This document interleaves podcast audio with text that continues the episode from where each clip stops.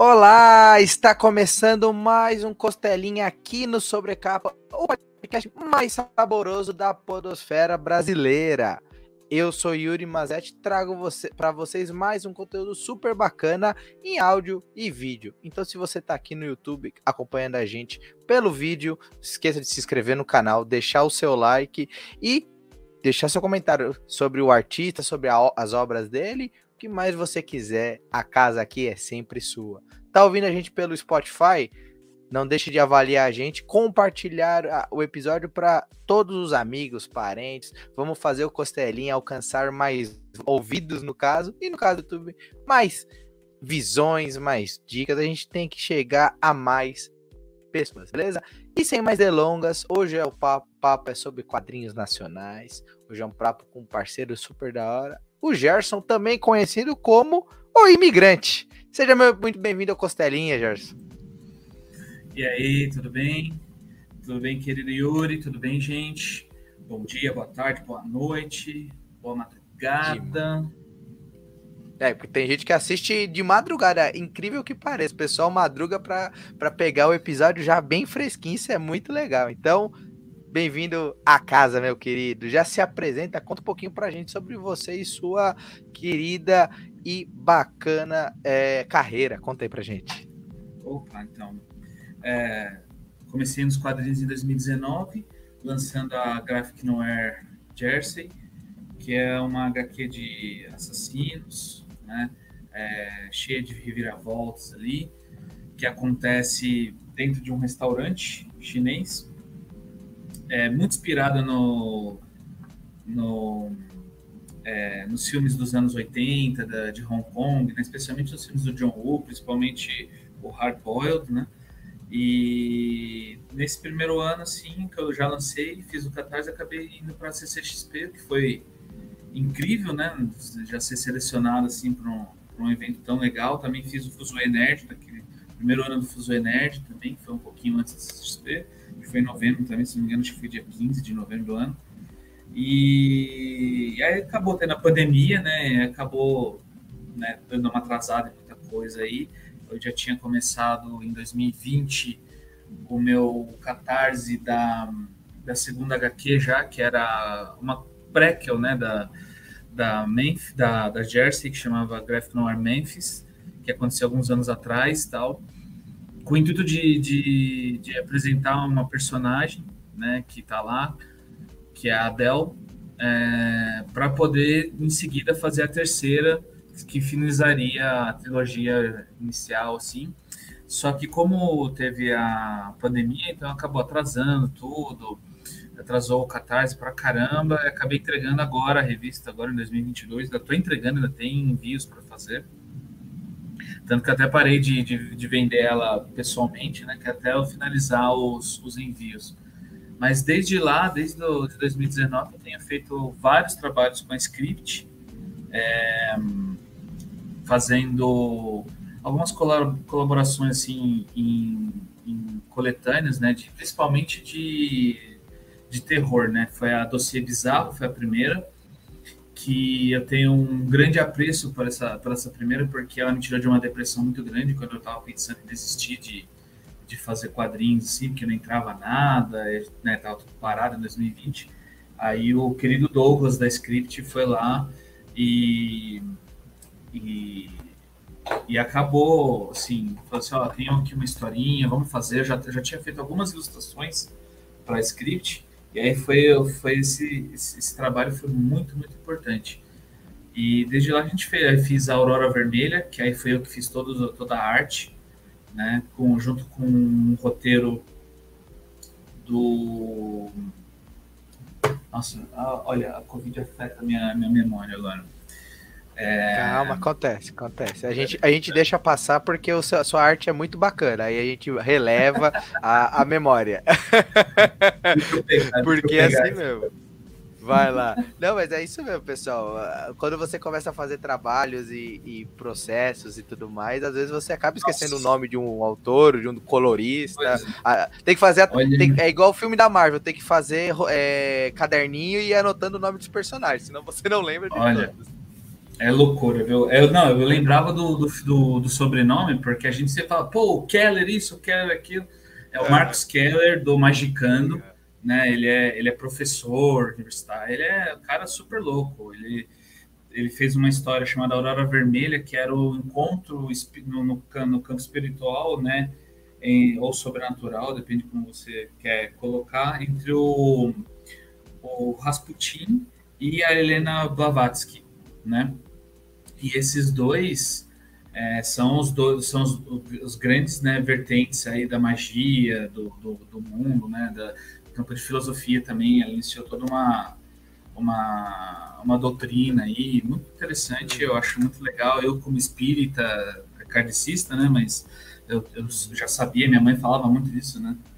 E em seguida a gente fez. Agora, em seguida não, mas esse ano já saiu também a Fera na Caverna, que está aqui. Uhum tá. Vai, acho que logo logo vai entrar na Amazon, mas eu tenho algumas Ah, que legal. Pra, pra quem estiver assistindo a gente no YouTube, já vê, vê a capa, já mata a curiosidade. Essa também é... também, né? Oi? Essa capa aqui é do Fred Rubin. Hum. A Aurora Vermelha foi eu que fiz, né? Essa legal. Aí essa aqui já é a nova, saiu agora, tá fresquinho, ó. Cheirando aqui, bonito. Essa Cheirando aqui, cheio de gráfica. Nossa, isso daqui foi com o Romeu Martins, um cara super bacana. Ele fez, já fez alguns trabalhos também com a Script, ele está fazendo uma quadrilogia aí de cores, né, baseada no Lovecraft. E esse aqui é o terceiro, vai o quarto ainda vai sair. Não sei como é que vai ser ainda, né? Mas ele quer muito trabalhar comigo de novo. Eu também quero muito trabalhar com ele porque ele é um cara espetacular. Então, com essa daí, as minhas duas é a quarta HQ que eu sou o artista principal, né? E, ou o único artista, né? Entre o que uhum. eu escrevi e o que escrevi, o que trabalhei com outros roteiristas aí. E também tive alguns trabalhos, coletânea também, né? Saiu uma coletânea chamada Mojica Móveis, que é de terror bem gore mesmo, bem adulto. Esse foi o primeiro trabalho comissionado que eu fiz. Que o cara uhum. não, ele não me conhecia, ele viu minha arte, achou super legal. E falou assim: não, quero, vou contratar, não sei o que lá. E aí ele pagou, assim, eu pedi um valor da página, ele pagou, que é o Bruno Sork, um cara fenomenal. A gente vai trabalhar de novo já, ele está tá cozinhando aí um, um roteiro pra, legal, é que eu não posso falar sobre o que, que é, porque é algo bem, bem, bem pessoal mesmo dele, uhum. que assim, ninguém sabe.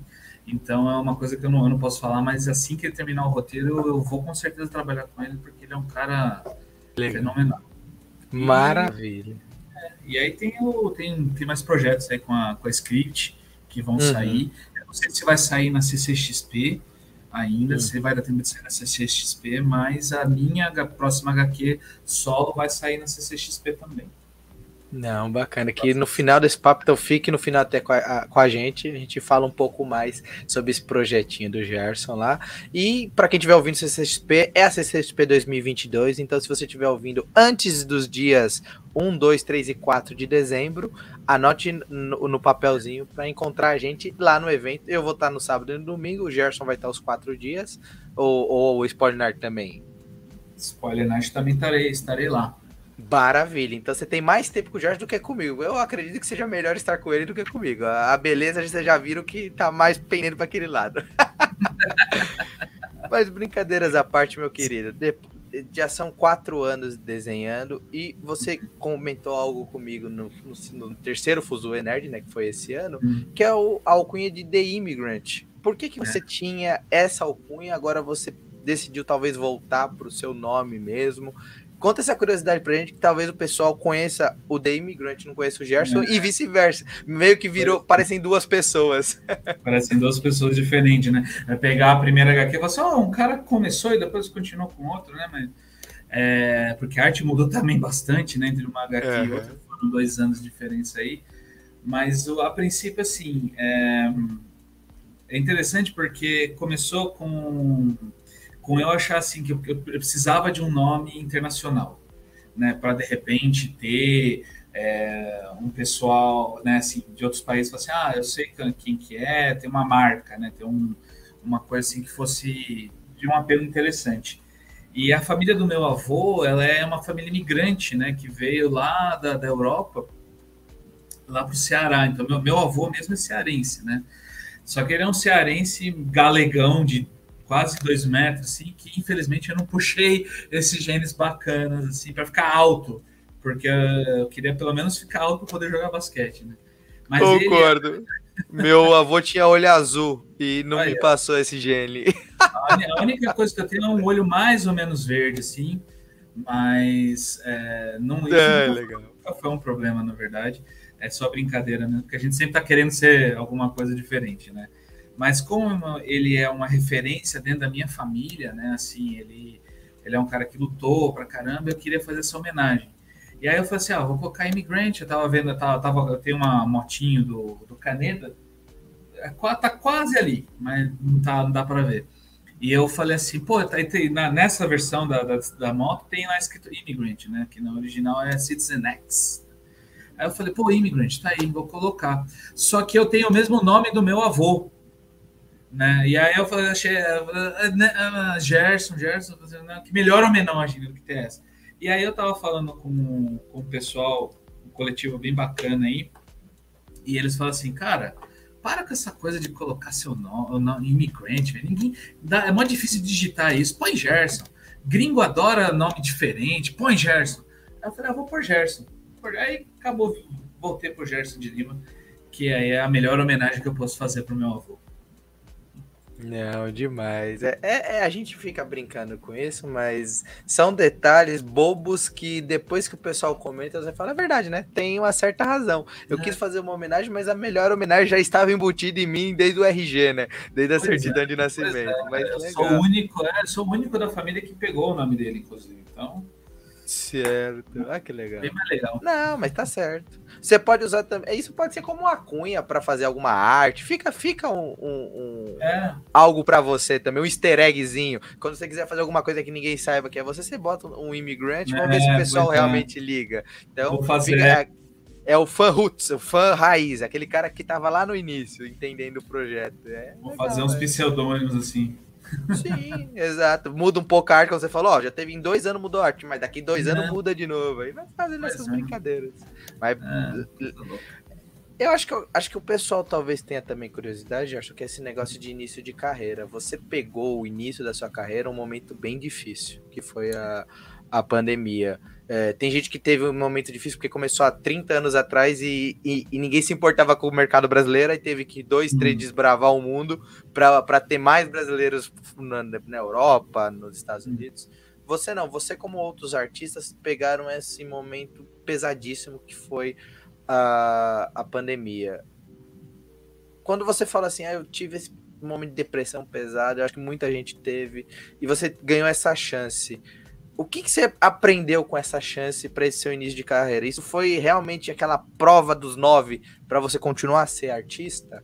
É, esse momento difícil e essa chance dada?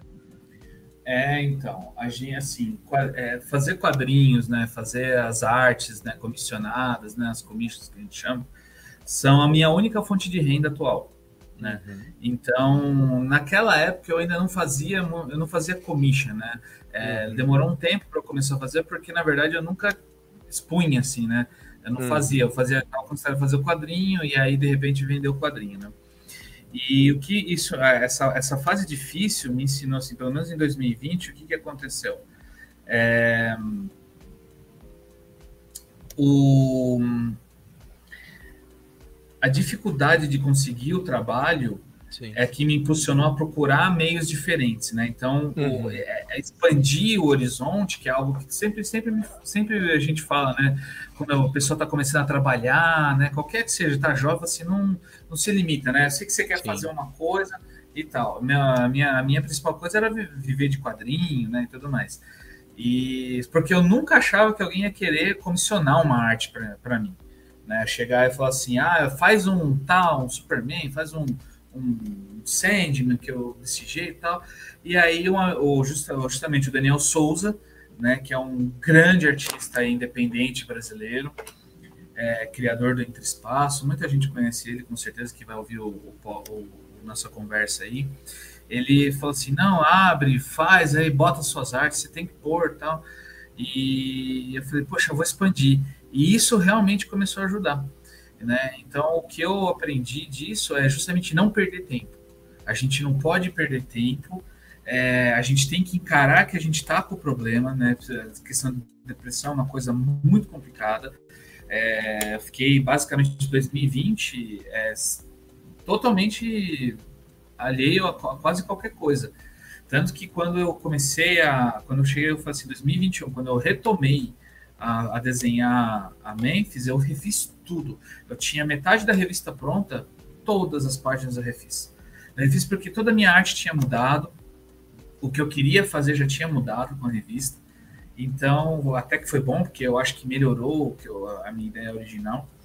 E eu acho que é, é, é justamente a gente tentar é, se apegar às coisas que a gente realmente gosta e tentar transformar isso, não necessariamente numa forma de você ganhar um dinheiro ou trabalhar tal, mas que te dê um retorno é, emocional bom, sabe? Então, assim, fazer assim, as primeiras, a primeira, os primeiros trabalhos que eu fiz com a script, eu não ganhei nada. Eu fiz uma arte que, que eles pediram, eu falei, não, eu faço, vamos lá, faço, não cobrei nada. E isso já tinha, já aquela coisa assim, alguém quer a minha arte, já é uma coisa para mim que mudou. Então, às vezes a gente, uma pequena coisinha parece que não vai, não vai dar em nada, mas ela dá. Entendeu? E, e logo depois disso, no começo do 2021, eu, eu peguei Covid, né? Peguei Covid, fiquei 11 dias internado na UTI, assim, e nos dois primeiros dias, basicamente, eles iam me entubar e eu achei que eu não ia voltar. Né? Então, isso te dá uma nova perspectiva. E, te faz, assim, realmente acreditar que existe esperança, não importa o que, que você acredita, isso não, não, não é um problema. O problema é quando você perde a esperança. E isso os quadrinhos ensinam a gente em Sandman, né? Está tão em evidência agora. É, a esperança realmente ela não morre.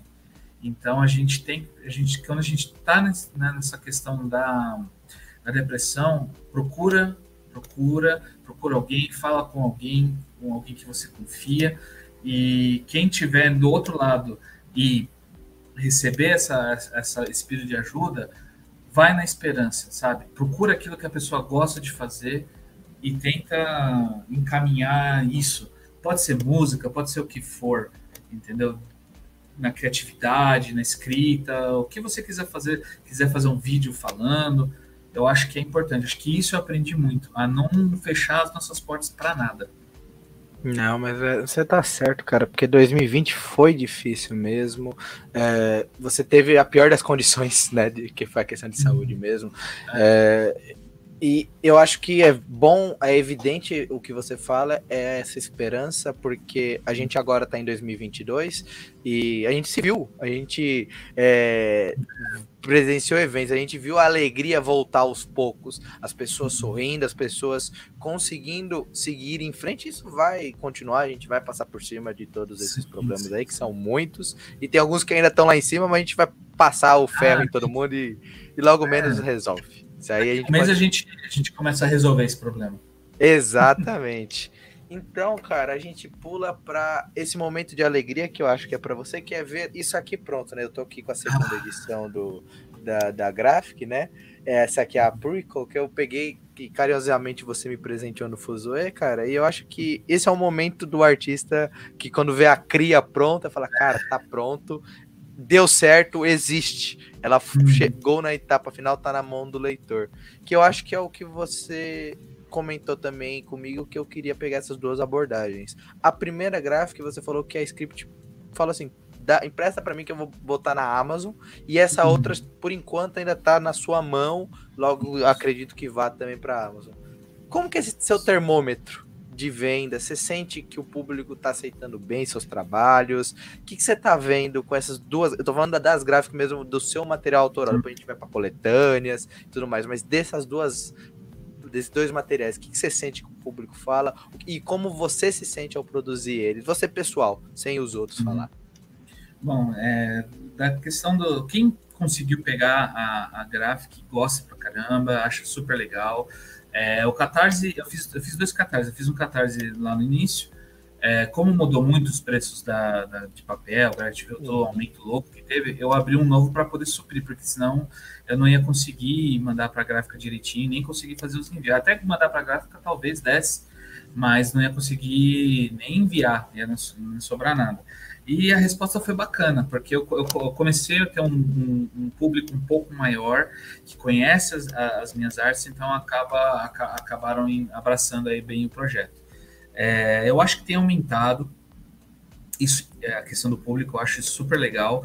Eu espero que o próximo dê. Eu já, é, é, eu acho que o maior problema meu, isso é uma coisa que já me puxa muito a orelha, é eu não saber me vender muito bem. Apesar de eu ter me formado em publicidade e marketing, eu deveria saber fazer isso. Hum, mas... hum.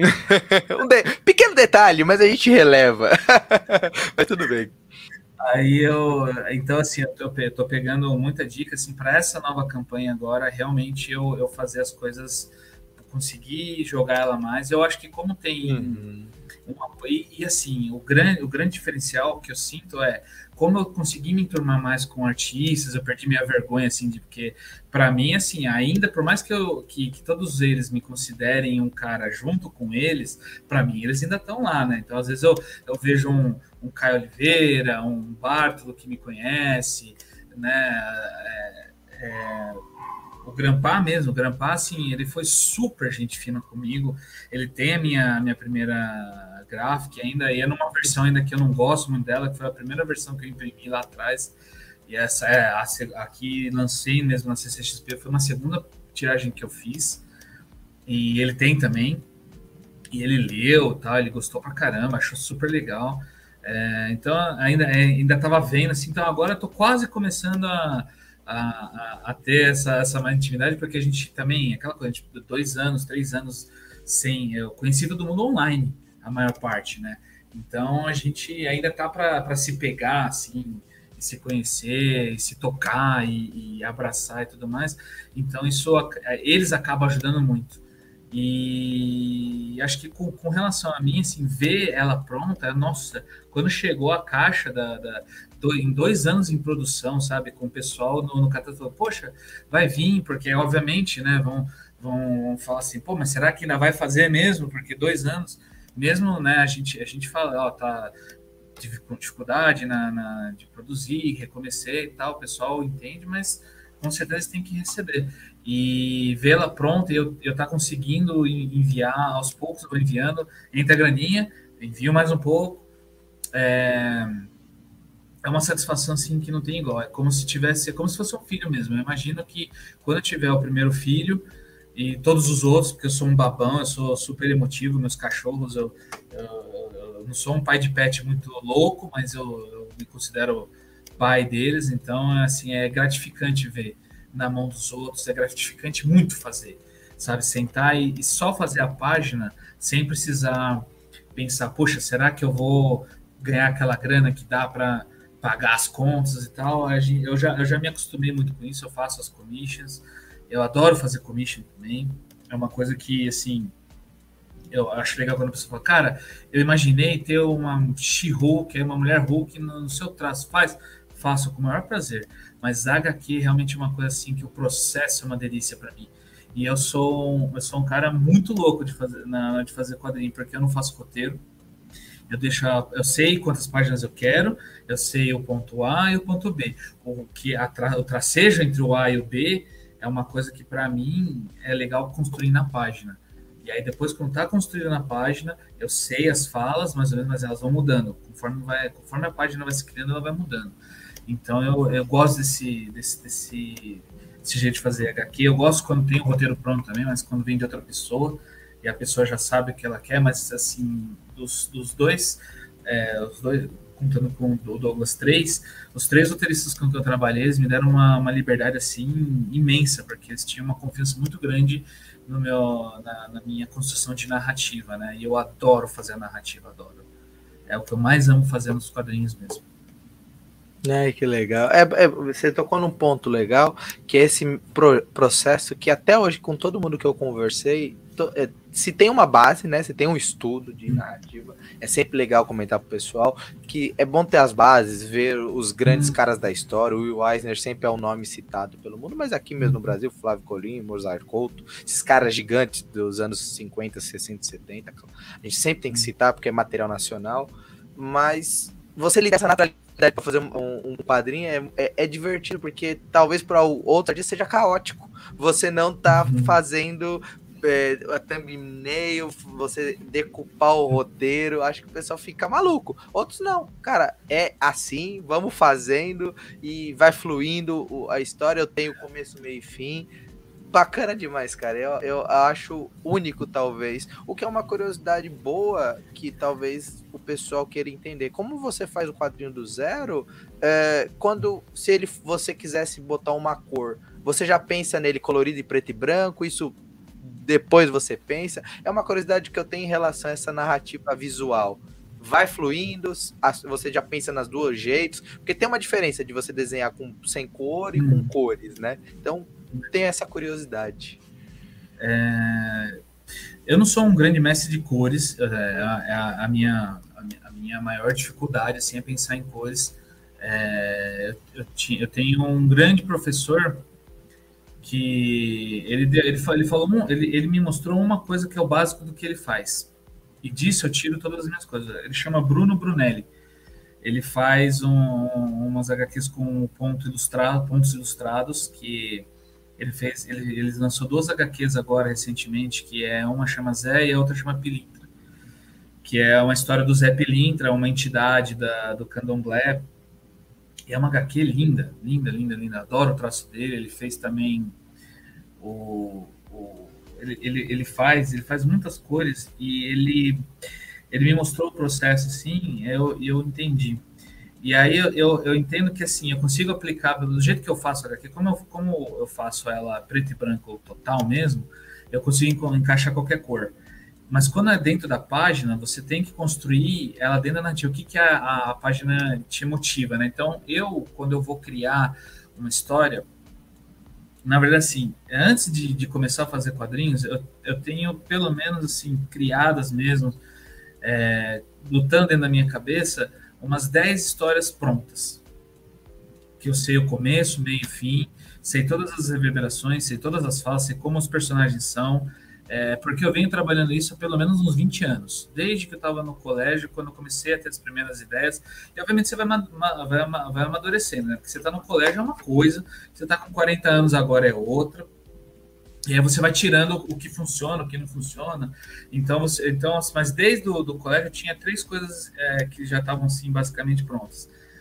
Era essa história do, do, do, Jack, ela já tinha, ela, ela, ela, é uma história na verdade outra. Essas três HQs que eu estou fazendo agora, na verdade, elas surgiram por uma necessidade assim, de você ter uma história enorme a qual eu não posso fazer porque eu sou um cara que ninguém conhece, ninguém vai comprar uma história de 500 páginas, por exemplo. Não que minha história tenha 500 páginas, mas é perto disso. É, mas é, eu preciso fazer uma coisa pequena. A coisa pequena acabou sendo 80 páginas de, de quadrinho, logo de cara, que assim, todo mundo falou assim: é louco, né? Você é louco de fazer 80 páginas, porque é um processo longo, e foi realmente um processo longo. É, eu tenho uma história de magia, aventura, magia e aventura bem ao estilo Senhor dos Anéis, Final Fantasy e tal, que é uma coisa bem já natural, mas é uma coisa que eu quero fazer. Eu quero que essa seja minha despedida dos quadrinhos, de repente. E, e eu tenho super-heróis também, entendeu? Que, que são é, mais um pouco mais adultos, se não na questão sexual ou, ou violência, mas a, a, história em si é um pouco mais adulta. Então eu falei assim, com qual que eu começo, né? Eu falei assim, eu preciso começar com uma coisa que seja algo que eu possa fazer. Então, eu vou fazer a de assassinos, é uma coisa. Eu vou desenhar um prédio, é muito mais fácil desenhar um dragão comendo não sei o quê, ou um super-herói pulando, aquela coisa toda. E então, acho que assim, o, o, processo é você achar aquilo que você consegue realmente fazer bem, sabe? E, e, e, e ter esses personagens como se eles fossem algo que está no seu convívio. O Jack tá no meu convívio desde 2007, que é quando eu comecei a, a formular a história, uma história de vingança. E ele mudou bastante. É assim, era uma, era uma coisa que era muito mais visual do que necessariamente emotiva, e agora ela é uma situação uma coisa muito mais emotiva.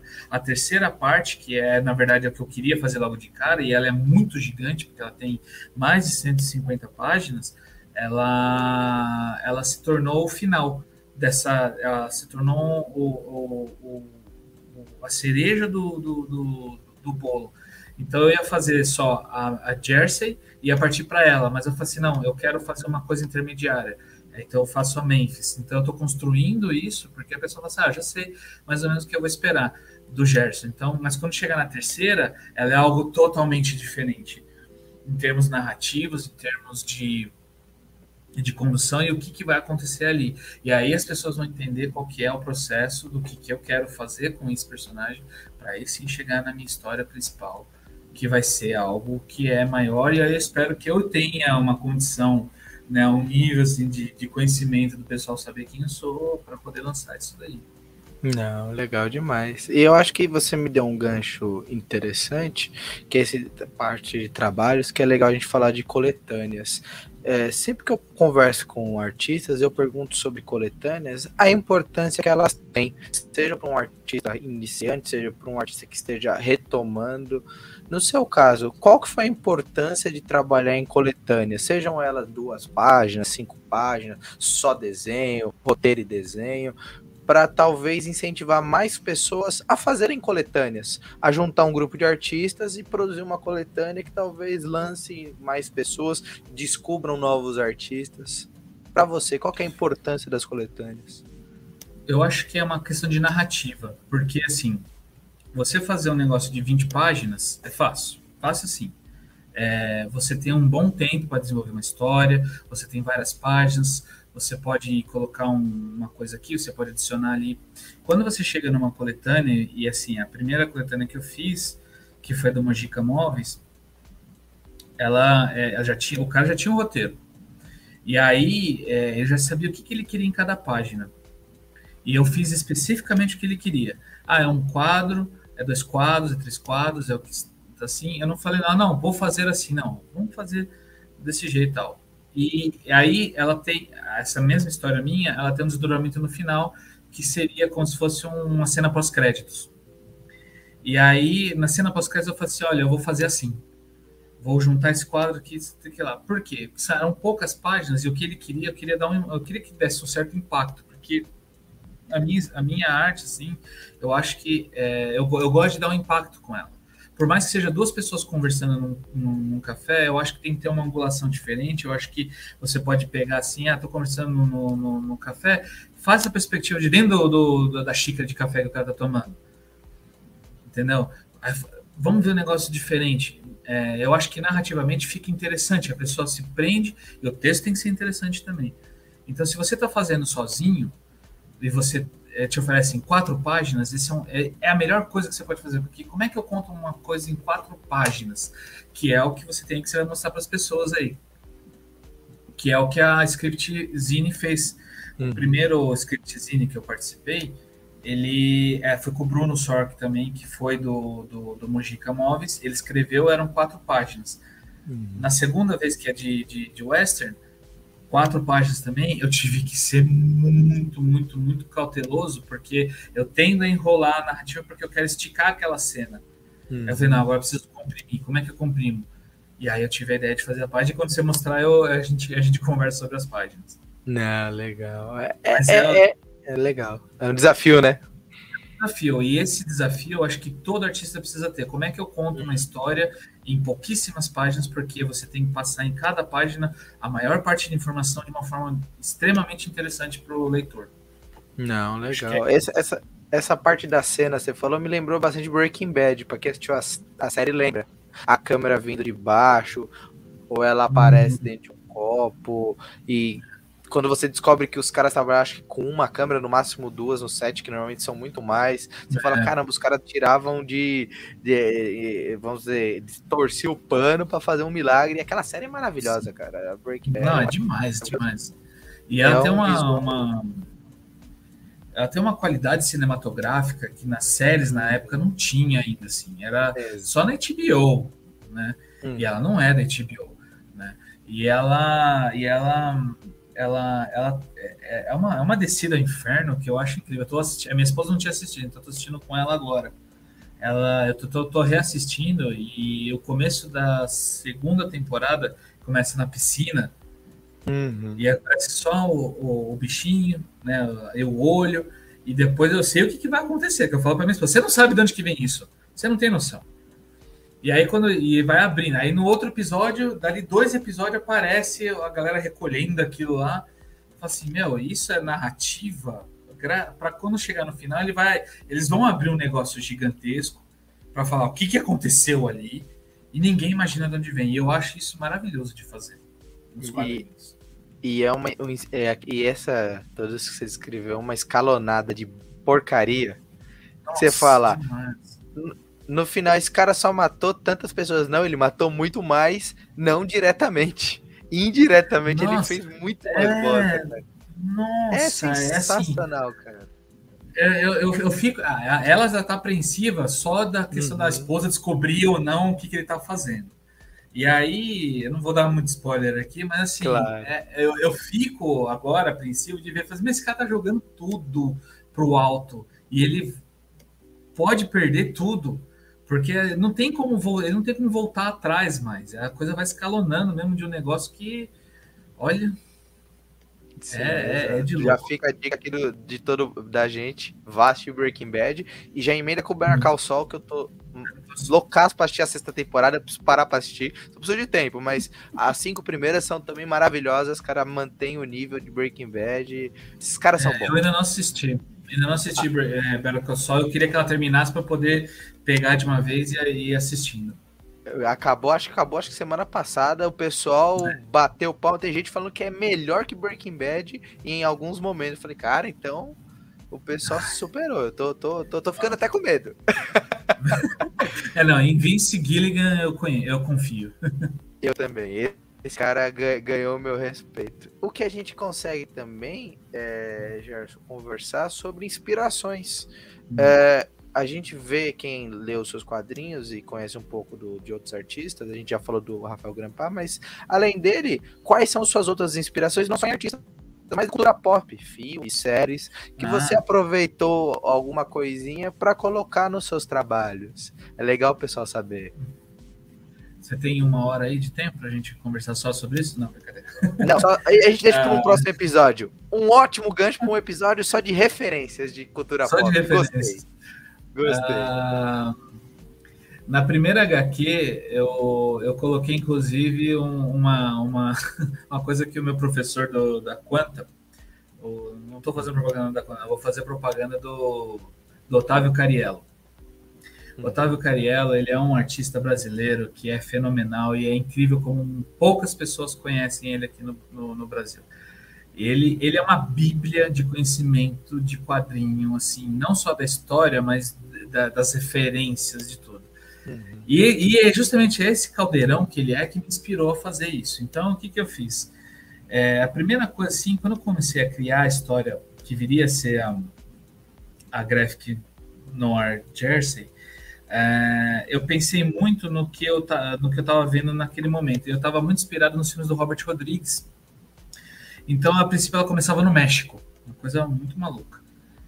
E aí a gente vai lapidando a coisa, e eu, eu na época eu lembro que foi quando eu peguei na mão o, DVD do Kill Bill, que eu queria ver muito, porque eu não tinha conseguido pegar o primeiro volume no, no cinema, e aí eu falei, não vou ver o segundo também, não, vou esperar chegar isso no, no DVD. E demorou anos para chegar no DVD aqui no Brasil. E aí, quando chegou eu vi, eu, eu, eu, não perguntei nem qual era o valor. Eu achava, eu estava trabalhando já na, na época, até que relativamente, eu peguei na, na, na mão e falei assim, tá, eu quero levar isso aqui e esses Sin Cities aqui. E foi isso. A pilha de Sin City, né? Eu já tinha lido Sin City, mas eu peguei as versões que estavam mais encadernadinhas que eu queria. E vendo Kill Bill, vendo Sin City, é, foi o que, o que me deu assim o start para fazer isso. E aí, assim, em termos de, de arte, na época eu não, eu não tinha ainda o Grampar.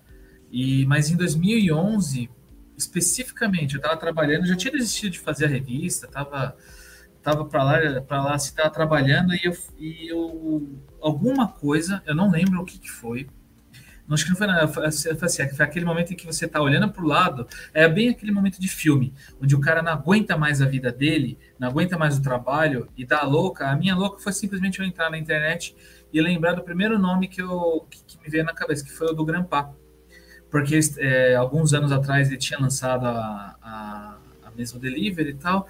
E eu falei assim, pô, deixa eu ver. Que eu lembrava que a arte dele era uma coisa, eu queria procurar uma identidade para minha arte. Quando eu vi aquela arte, eu falei assim, é isso, eu vou procurar algo totalmente diferente. Então eu fui atrás das mesmas referências que ele tinha, eu tinha também, é, Robert Crumb, o Paul Pope eu já conhecia também, então tudo que era underground eu, eu, eu, eu tinha, eu falei assim, por que eu não aplico isso na minha arte? E eu apliquei na minha arte, levou um tempo, mas deu certo.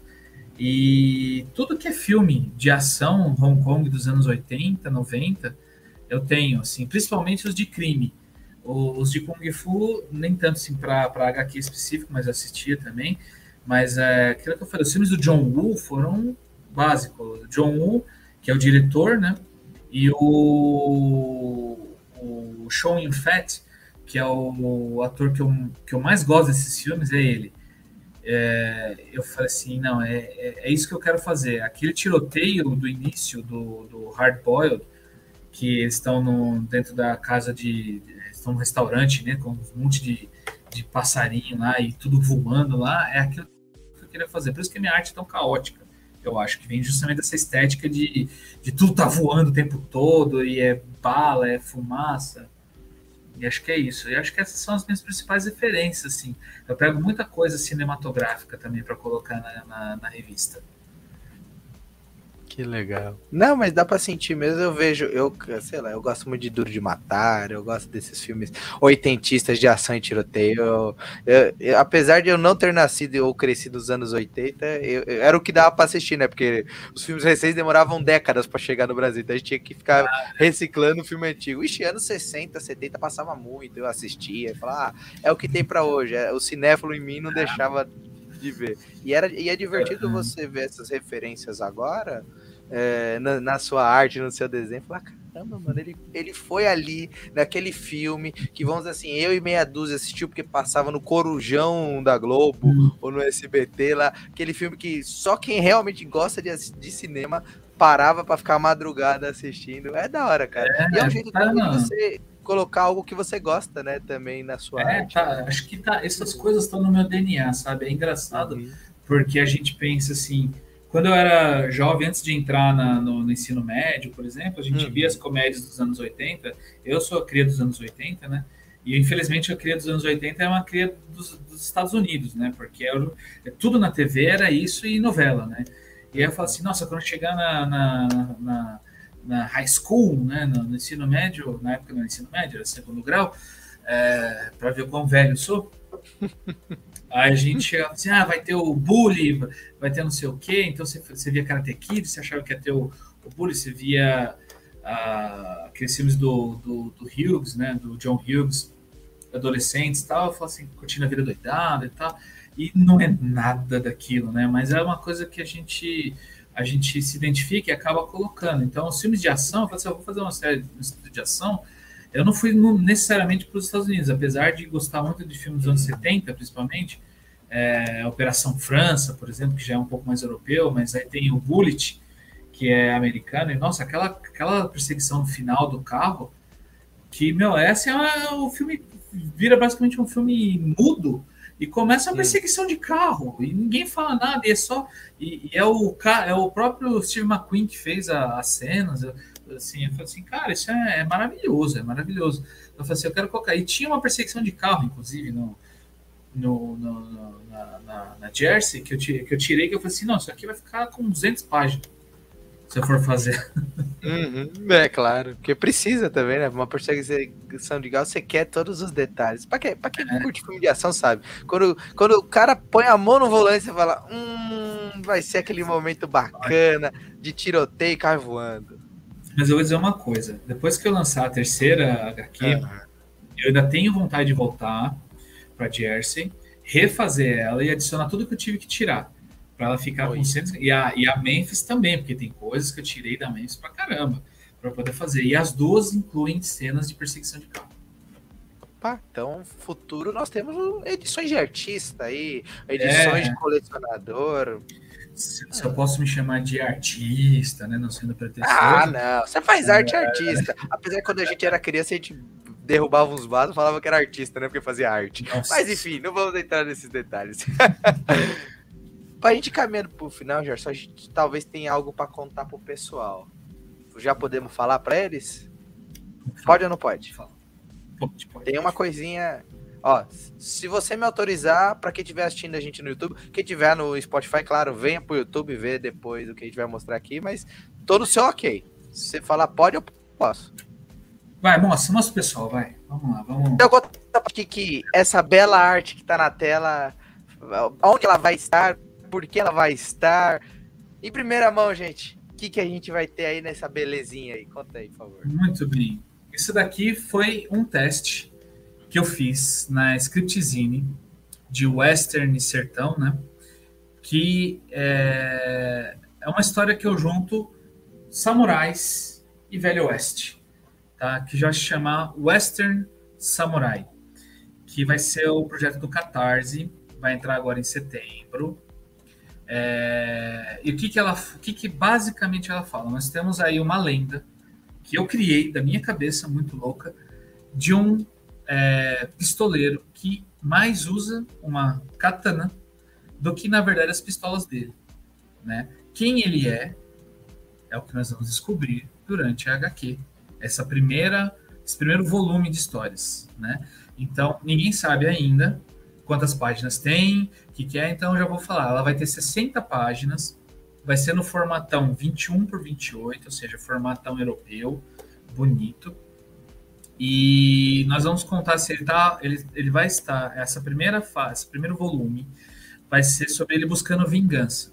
O que é essa vingança nós vamos descobrir conforme nós vamos ler essa, essa história aí. E ele é aquela coisa, ele é ele já, a gente já vai pegar ele no momento que ele já está formado. Nós vamos ter um vislumbre do passado dele, bem tranquilo, que vai ser desenvolvido ao longo de três volumes de história. Tá? Mas essa história é uma história autocontida. Então, quem lê essa história vai é, começo, meio e fim dessa história. É uma história. Essa primeira história é de vingança. Então, ela vai ter um subtítulo específico de vingança né? Que eu ainda não tenho esse subtítulo, eu estou ainda decidindo qual o subtítulo vai ser. Ter, o segundo vai ter outro subtítulo e o terceiro vai ter outro subtítulo. E aí a gente vai ver por que, que ele está nessa vingança e o que isso vai significar para ele. E nós vamos também ter nesse volume um vislumbre do que pode ser o futuro desse personagem, o que aconteceu. Então, na verdade, essa, essa é a minha ideia louca de, de juntar essa, esse, é, uma análise da violência do ser humano. Entendeu? Então ela, ela não é totalmente filosófica, mas ela tem algumas coisas filosóficas, vai ter umas coisas filosóficas nela, porque ela é uma análise do comportamento de violência do ser humano. Né? Por que, que nós vivemos uma violência? Né? E justamente por que, que eu peguei esse período? Esse período aí do Velho Oeste, né? do, do onde a gente tem os, os pistoleiros, né? Ele e o final do Samurais, porque essa história vai acontecendo por volta do final do século XIX, início do século XX, né? Então os samurais já estavam ilegais, eles já tinham sido banidos, né? Como como é, guerreiros, né? Na época do, da, da época Meiji, né? E o que que é esses samurais? Ele é esse samurai que nós vamos ver aqui, pistoleiro. Ele é americano, ele é japonês. Quem que ele é? O que, que ele foi formado? Vou falar para vocês, ele é americano. É. Mas por que que ele, então, como é que ele, como, por que que ele usa uma katana? Como é que ele aprendeu isso daí? Né? E o que que ele quer da vida, exatamente? É, e por né? É, vai ser essas análises aí malucas, num, uma coisa cheia de ação, tem ação bastante, mas também vai ter algo para talvez eu acho que o pessoal pensar um pouquinho. Nossa. Ó, eu vou dizer, só por essa página dupla aí, né, que o pessoal tá bem, Então, já como volta a dizer, tá no Spotify, quiser ver mais detalhes aqui pro YouTube pra vocês conferir essas páginas em primeira mão, seria o tom do, do, do processo, né? O tom da, da porrada. Mas eu vou dizer, esse encontro de, de mundos, digamos assim, porque você vê um samurai e o velho oeste, parece que são mundos totalmente diferentes, eles não conviveram, é, não foram na mesma época, mas, cara, é tudo anos de, é, século XVIII, século XVII, século XIX. Aí eu tenho, uma, eu tenho um quadrinho que eu gosto muito, que é o Pope da Mino, que uhum. o, o Velho Oeste acabou não muito antes daquela grande depressão dos, dos anos 20, de 1920, é. então tem uma lacuna muito pequena. Então é. você fala, ah, o Velho Oeste é muito não, cara, é, é, é, perto, digamos assim, de, da história. Não, é, é, porque, é porque assim, acho que os, como tem 239 mil filmes de, de, de western, né, é, parece que foi 100 anos de, de western, né, mas na verdade foi assim, foi duas décadas ali, né, começou em 1890 a expansão lá para o oeste americano, e acabou no início dos, do, de 1900. Eu acho que 1950 já estava tudo tomado. Acho que 1900, né? Mas já tinha passado o, o, grande ápice dos pistoleiros e tudo mais. É, e, o, e os samurais eles acabaram em 1868, se eu não me engano, se não faz memória aqui da minha pesquisa. E eu falei assim, poxa, é, é tudo tão perto, né? Mas a, a filosofia deles não acabou né? Aí eu, aí eu fiquei pensando, e se isso uma porque aí eu lembro daquela da, da série, não sei se você já assistiu ou conhece, chamada Kung Fu, com o David hum. Carradine, né? Uma série bem antiga, tal, que é justamente um cara que veio do templo Shaolin, né? E foi lá e, e, tá, vagando pelos Estados Unidos e tudo mais. Eu falei assim, eu quero fazer isso com o samurai. Porque, e, e, assim, é uma época onde, onde você não tem essa, essa, essa miscigenação de cultura que tem hoje, né? Então, os japoneses, os chineses, eram colocados de lado, né? Só que e, e, e uma, o cara, né, tem uma pistola, o cara tá carregando uma, uma, uma espadinha, que, que isso, né, visão de um pistoleiro na época que não tem, não tem estudo, não leu, não, não lia livros, né, não tinha bibliotecas no, no, no Oeste cara era um, às vezes vinha de um fazendeiro, né? Um cara que às vezes não tinha muita, muita cultura tal. Esse cara é um pouco diferente, né? Ele vai, ele vai, ele vai ter uma imersão na cultura e ter um motivo para isso ter acontecido. Não é aquele, não, eu garanto para vocês, não é aquele motivo do americano que salva a pátria e aí ele, né? Que nem o, não sei se assistiu o último Samurai, com o Tom Cruise que ele chega lá, aí ele, ele, ele é o. Ele não é o principal, o principal é o. É o, é o, é o esqueci o nome do, do personagem, mas o, o, cara que fez. É, e, não é isso. Ele vai ter essa imersão, ele vai aprender, ele vai, ele vai entrar numa outra cultura e disso ele vai tirar alguma coisa, mas ele ainda tem a, a coisa dele e aí é que tá. Por que, que ele tá nessa vingança? E é, conforme a gente vai destrinchando essa primeira HQ, a gente vai descobrir por que, que ele está indo nesse caminho de vingança dele nessa edição. E o que isso vai levar, de repente, para o próximo. O que, que vai ser a próxima história? Alguma coisa vai estar tá contida nessa história aí. Não, que demais. Então, em setembro, você bota no ar o Catarse. Vai ter link aqui na descrição desse vídeo para quem quiser acompanhar. A gente também divulga nas redes sociais assim que a campanha estiver liberada. E isso vai para o encerramento, que é os futuros eventos, aonde o Gerson vai estar ainda em 2022, que a gente possa encontrar você, pedir uma arte, comprar seus quadrinhos, o pessoal já anotar e poder te encontrar. Ah, eventos eu vou estar no Fuso Nerd, que vai ser 5 de novembro. Parece que está longe, mas é daqui dois meses só, né? É, então eu vou estar lá com a mesinha lá. Ainda não sei o número da mesa, como é vai ser, mas vai ser no mesmo local que foi o Fuso Nerd agora, que é no. Como é chama? Casa. casa alguma casa, casa japonesa. Que... É, é, ali na, na Liberdade. Isso. Mas vai ter lá. Eu, eu deixo na descrição. Pode... vai, a gente vai divulgar bastante ali isso. É, e votar na CCXP 2022, que é a minha segunda CCXP presencial. É, isso para mim é um motivo de muito orgulho, porque a minha primeira CCXP é, presencial foi em 2019, quando eu lancei meu quadrinho. Então eu nunca tinha ido na CCXP, então eu nunca tinha ido num evento gigantesco de, desse, né, de Comic Con. E já na segunda vez que eu tento, estamos lá de novo. Então, assim, para mim é muito orgulho, muito orgulho mesmo de, assim, claro, muita humildade de estar tá lá. Então, é, é, levar um, vou levar um monte de coisa lá para o pessoal, pessoal hum. ver. Pode, vou abrir lista de commission específico para CCXP. Vai ser pequena, porque é para o pessoal pegar lá. E no dia eu vou estar tá fazendo sketch também. Então o pessoal pode. E se quiser encomendar a commission, eu estou abrindo a minha lista de commission de setembro agora. Então, espero que até o dia 5 ainda tenha espaço, porque são 10 agora e depois mais 10 no dia 15 de setembro. Então, quem Legal quiser demais. pegar commission amigo, pode pegar lá, os preços estão bacaninhas. É isso. Então já emenda, diga suas redes sociais para o pessoal pedir a sua commission ou acompanhar seu trabalho aí. A rede social Instagram, Gerson de Lima Art, sem o E, só art.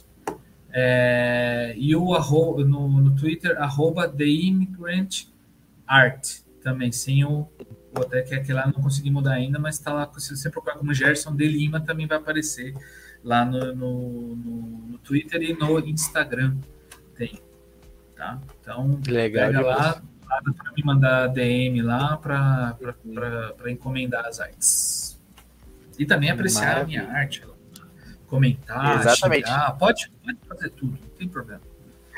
Só não fala mal de Star Wars. Só não, não fala mal de Star Wars. Isso aí a gente não, não deixa. Não fala mal de Star Wars. Eu, eu, eu, eu, gostei de Obi-Wan, tô nem aí. Já, já vou deixar... Eu também gostei. Depois conversamos sobre isso. Ah, eu gostei de, de Obi-Wan. Eu gosto do, do menino lá. Menino não, que ele é mais velho que eu, né? Eu gosto do, é. do Ian McGregor. É, tá, tudo, tá tudo certo. Tá tudo certo. Tá em casa. Beleza. Então é isso, pessoal. Espero que tenham curtido o papo. Esse foi mais um Costelinha. Já foram 140 programas bacanas aqui com vocês. Hoje com o Gerson batendo um papo super bacana com a gente. Se vocês curtiram o papo, deixe seu comentário, avise se você quer ele de volta, qual que é o assunto, você quer que ele venha bater um papo aleatório sobre séries, filmes, o que for. A casa é sempre sua, Gerson. Fica aqui o nosso convite para outros Obrigado. papos. Obrigado, querido. E eu volto sim. Quem quiser me ver aí falando besteira, a gente destrincha aí, tem muita coisa da da, da, da cultura pop que dá pra gente falar aí bacana. Exatamente. E é isso, pessoal. Deixe seu like. Não esqueça de se inscrever no canal, deixe seu comentário. E no Spotify, deixe suas estrelinhas. E nos dois canais, compartilhe com a família, amigos, todo mundo. Vamos fazer o pessoal conhecer o Costelinha, crescer mais ainda esse canal, beleza? Forte abraço e até o próximo programa. Valeu, se cuide, meus queridos. Valeu, gente. Isso aí.